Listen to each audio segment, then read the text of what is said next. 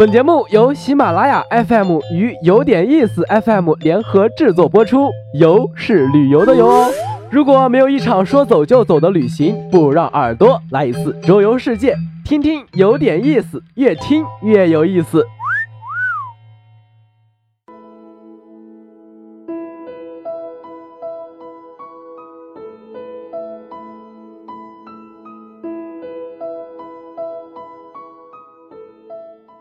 在华山路上，上海戏剧学院里，绿树葱茏间，静静地立着一栋老建筑，青红砖清水外墙，平缓的四坡屋顶，开敞的列柱围廊，精致优美的铁艺栏杆，都彰显着它的年代感和异国风情。这就是雄佛西楼，上戏的标志性建筑。望着如今严肃沉静的它，你很难想象这栋楼里曾经有过怎样的热闹与繁华。一战后，德国人在上海建造的乡村俱乐部被法国人强占，只好在沪西的美丽园中又重新修建了一所上海戏剧学院的前身——上海市实验戏剧学校，就在这个乡村俱乐部成立。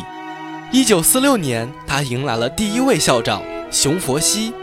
熊佛西从小爱好戏剧，曾赴美国哈佛大学研究戏剧文学。回国后，他走上了戏剧兴国的道路。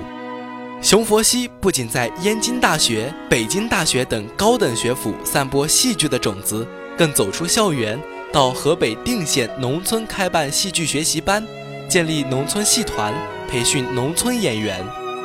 不论战火如何肆虐，他始终不忘戏剧教育事业。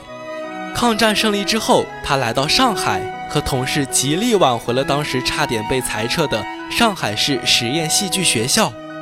熊佛西一生创作了多部戏剧和理论著作，被称作中国话剧的拓荒者和奠基人之一。熊佛西楼正是以他命名。然而，除了戏剧史上的痕迹，这栋楼还有一段被人们念念不忘的往事。一九四零年代初，它还是德国人的乡村俱乐部，胡兰成就住在和他只有一墙之隔的美丽园里。张爱玲便常常到俱乐部来和他约会。据说张爱玲来到这里总是挑上等的英国红茶来喝，点心亦不能少，且定是那种味道很重的曲奇或者是芝士蛋糕。